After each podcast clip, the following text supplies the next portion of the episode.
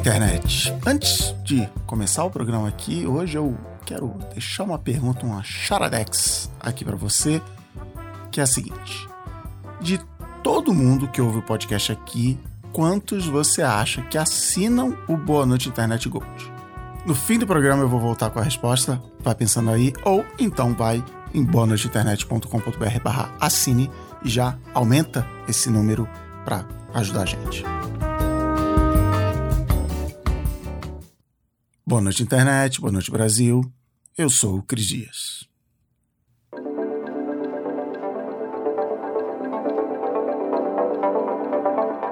Lá em casa, antes da gente sair para viajar ou para ir de carro para qualquer lugar minimamente longe, eu viro para as minhas filhas e grito o comando. Galerinha, hora do xixi da vitória.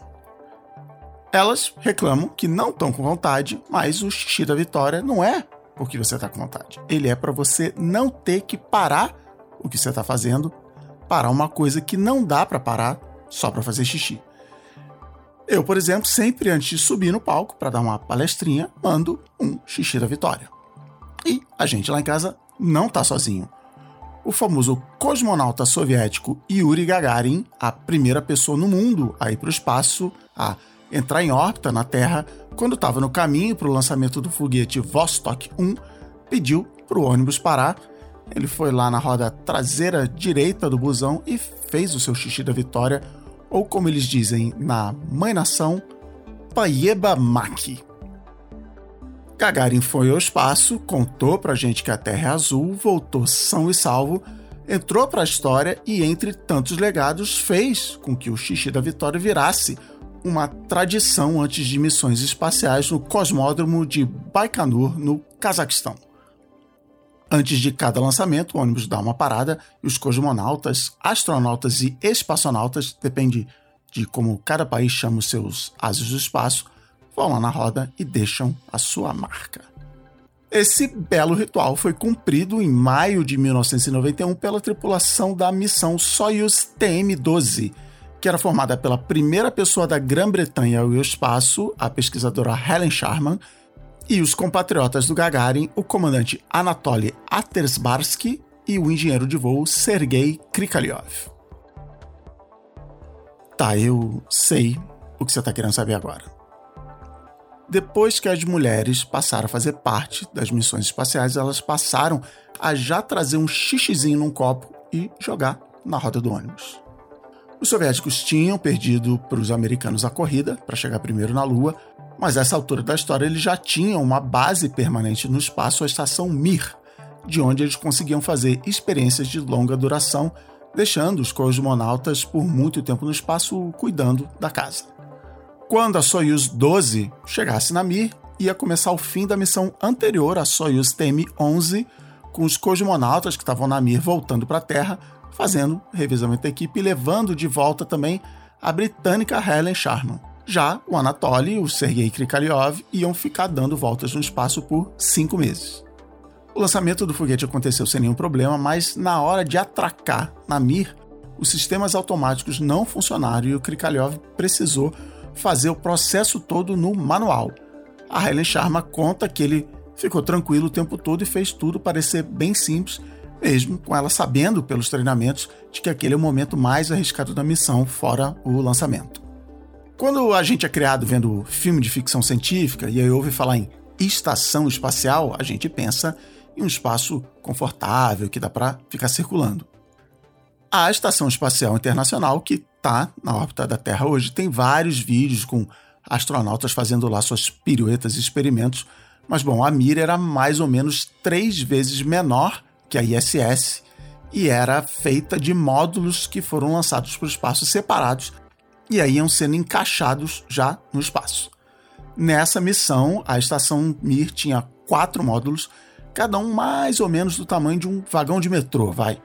Mas o tamanho, o aperto, não era a coisa mais marcante da estação. Todo mundo que chegava pela primeira vez lá levava logo um susto com duas coisas. Primeiro, o barulho com um monte de equipamento funcionando ao mesmo tempo e o sistema de purificação e refrigeração no último, o barulho de maquinário era meio enlouquecedor. A outra coisa marcante era o cheiro. Porque, tipo, como é que eu vou dizer? Eram vários micro-organismos vindo da Terra e ficando por lá, flutuando no ar, e eles vinham principalmente nas pessoas mesmo. A tecnologia para eliminar cheiros na ISS até hoje não é 100%, e não dá para ficar borrifando o cheirinho, que nem a gente faz no banheiro aqui, porque aqui na Terra logo vem um ventinho, por menor que seja, daquela espalhada no ar e o ar circula. Tem aquele filme que fala, né, no espaço ninguém ouve você gritar, mas não é só isso no espaço o cheiro também não tem para onde fugir.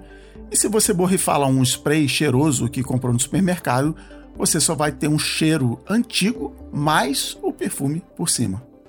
Então, uma descrição muito usada para o cheiro da Mir era o de homens trancados em uma caixa com conhaque. Bom, se era uma estação espacial russa, era meio isso mesmo, né? Ainda bem que podcast não tem cheiro. A Primeira fase da missão Soyuz 12 foi um sucesso. A Ellen Sharman fez experimentos com a microgravidade da estação, falou pelo rádio com escolas inglesas e depois de oito dias voltou para casa com os cosmonautas que tinham subido lá na Soyuz 11. O Krikaliov e o Atserbatsky ainda iam ficar mais cinco meses no espaço. Mas a vida, né? A vida é o quê? Uma marota. O plano deles ia precisar mudar porque a vida seguia aqui na Terra.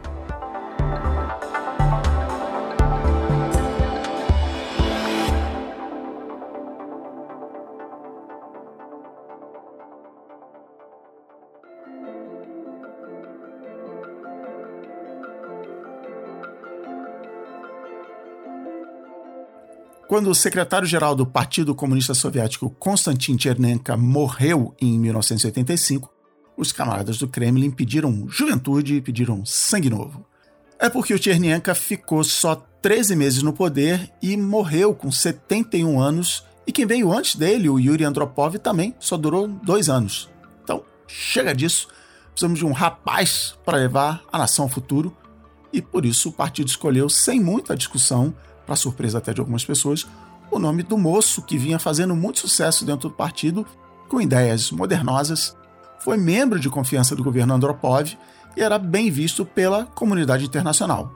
Em 11 de março de 1985, o jovem Mikhail Gorbachev assumiu o posto máximo do país com seus 54 anos. A economia da União Soviética nessa época já não ia muito bem, a Guerra Fria ia sendo lentamente perdida para o Ocidente. A população queria uma vida mais hollywoodiana, mas principalmente as repúblicas soviéticas queriam independência, queriam poder mandar mais e decidir seu futuro sem depender da centralização de Moscou. Para melhorar então o país, o Gorbachev implementou várias mudanças econômicas e também mudou coisas internamente no partido. Ele botou no nosso vocabulário aqui do Ocidente palavras como perestroika, essa reestruturação do partido e do país, e também a glasnost, a abertura, trazendo liberdade de expressão e de imprensa para o país. Ele também ficou passa do presidente americano Ronald Reagan, mandou parar a guerra do país no Afeganistão, que era para eles meio que o Vietnã, foi para os Estados Unidos, e ainda teve que enfrentar toda a crise do desastre nuclear em Chernobyl. Não foi, não era moleza ser o Mikhail Gorbachev, não. Com tanta democratização, os países que eram dominados politicamente pela União Soviética, que a gente nessa época chamava de cortina de ferro, tipo Polônia e Tchecoslováquia, começaram a botar as manguinhas de fora e querer largar o comunismo estilo soviético.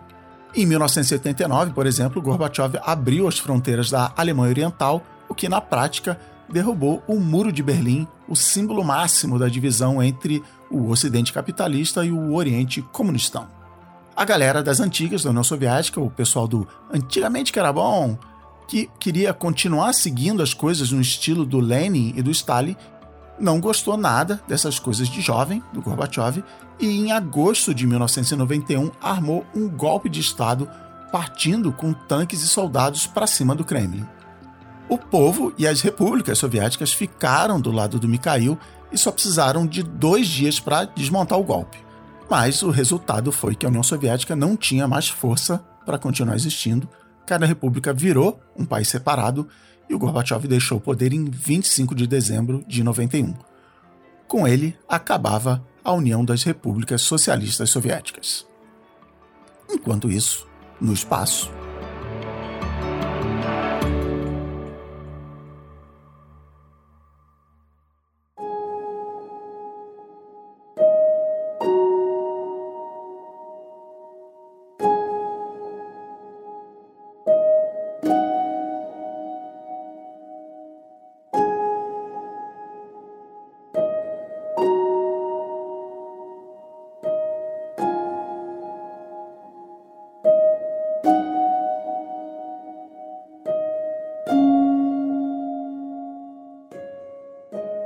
O jeito que as missões Soyuz funcionavam era de rodízio de tripulação.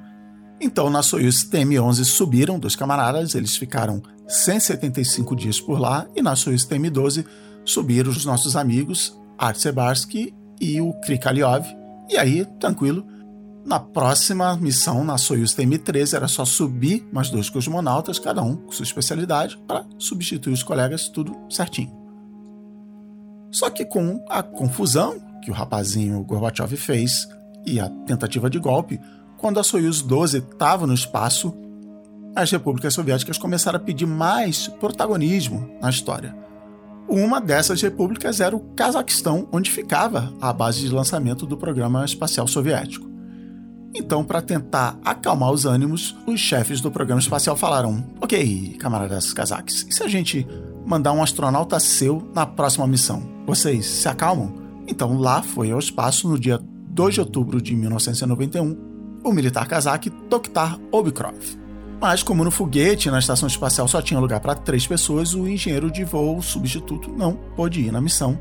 O Sergei Krikaliov ia precisar ficar mais um pouquinho no espaço. O Krikaliov nem reclamou, ele adorava o espaço, essa já era a segunda missão dele, que falava sempre que lá em cima ele se sentia realmente em casa.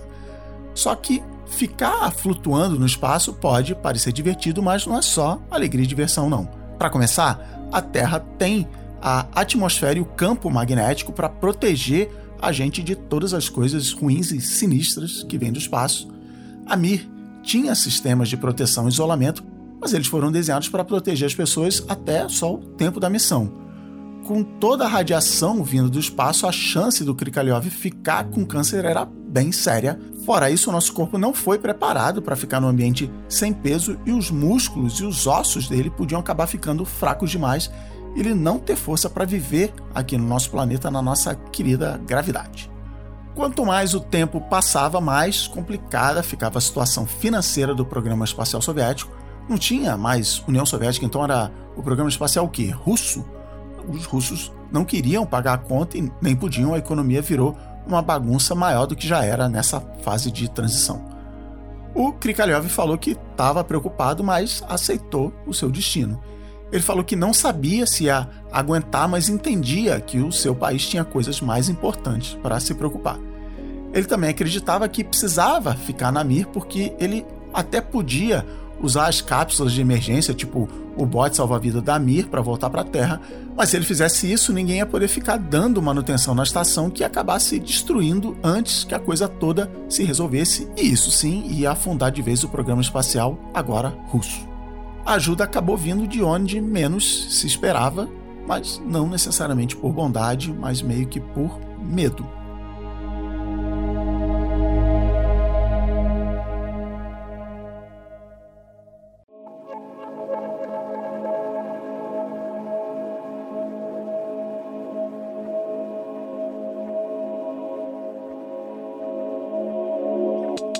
Desde que acabou a Segunda Guerra Mundial, o povo americano só pensava em uma coisa: o fim do comunismo. E olha só, ateus, expliquem essa: o comunismo soviético acabou no dia de Natal de 1991. Mas quando o presidente americano George H.W. Bush, o pai do outro George Bush, foi falar na televisão, não foi só para comemorar. Ele estava preocupado.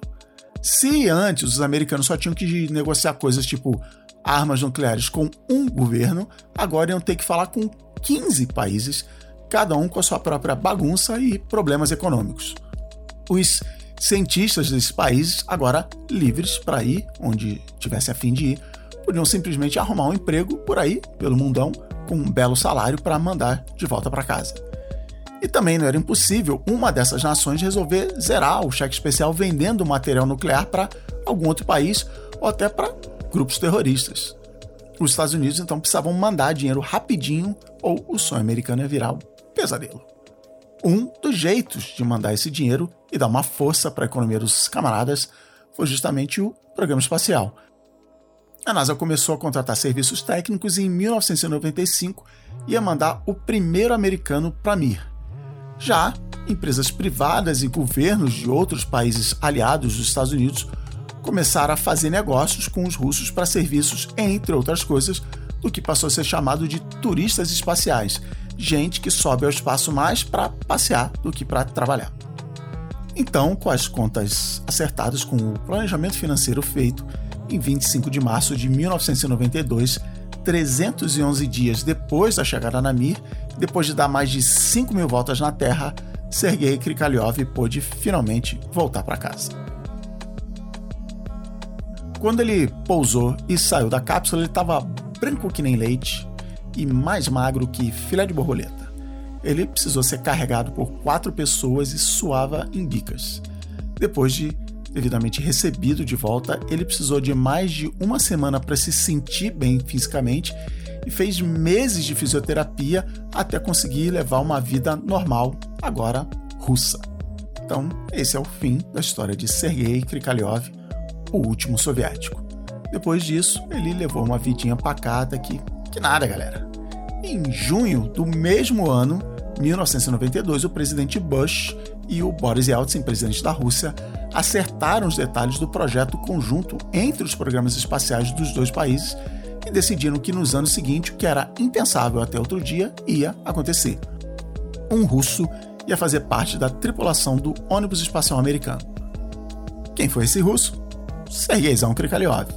Em 3 de fevereiro de 1994, só dois anos depois de voltar da Mir, o nosso ex-soviético subiu no ônibus espacial Discovery e agora com 36 anos de idade voltou para o espaço com mais cinco americanos para começar os trabalhos do que ia ser no futuro a Estação Espacial Internacional. Juntando todas as missões, ele ficou mais de 800 dias no espaço e até 2015 foi o humano que passou mais tempo em órbita. O recorde dele só foi quebrado por outro russo, Gennady Padalka, que tinha 57 anos de idade quando fez a marca de 879 dias no espaço, somando nas suas cinco missões. Mas essa história vai ter que ficar para outro dia, porque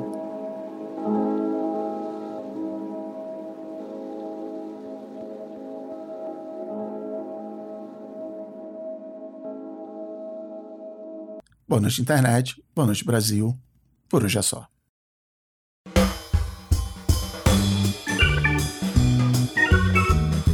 E a internet? Belezinha? Eu cresci, né, durante a Guerra Fria e acho muito loucas as histórias da, da União Soviética em geral, do programa espacial soviético. Então, espero que vocês tenham gostado dessa história também. Contem nas social redes, mandem lá seu arroba Cris Dias no Twitter e no Instagram. Diz aí o que você achou a história do Sergeizão Krikalev. Bom, mas vamos lá. Eu deixei aqui um charadex. Eu perguntei o seguinte: de todo mundo que ouve o Boa Noite Internet toda semana, quantos você acha que assinam o bônus Internet Gold. Então, vamos falar em percentual. De cada 100 pessoas que ouvem o programa, então quantas vocês acham que ajudam aí, pagando pelo PicPay, ajudam o bônus de internet a continuar explicando o mundo através de histórias interessantes? Quantos por cento? Você acha que é muita gente, que é pouca gente?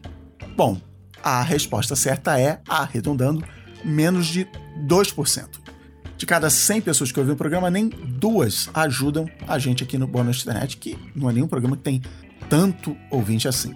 Mas essa galera, esses 2%, não recebem só quando assinam a gratidão minha e dos outros 98% dos ouvintes não. Esse pessoal topzera tem acesso a um monte de coisas. Para saber o que são essas coisas, você pode ir lá no bonusinternet.com.br barra assine para saber em detalhes, mas eu já vou dar spoiler aqui.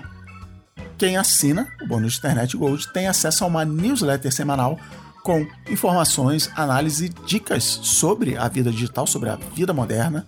Tem acesso também a um grupo de discussão secreto com conversas do mais alto nível aqui da comunidade.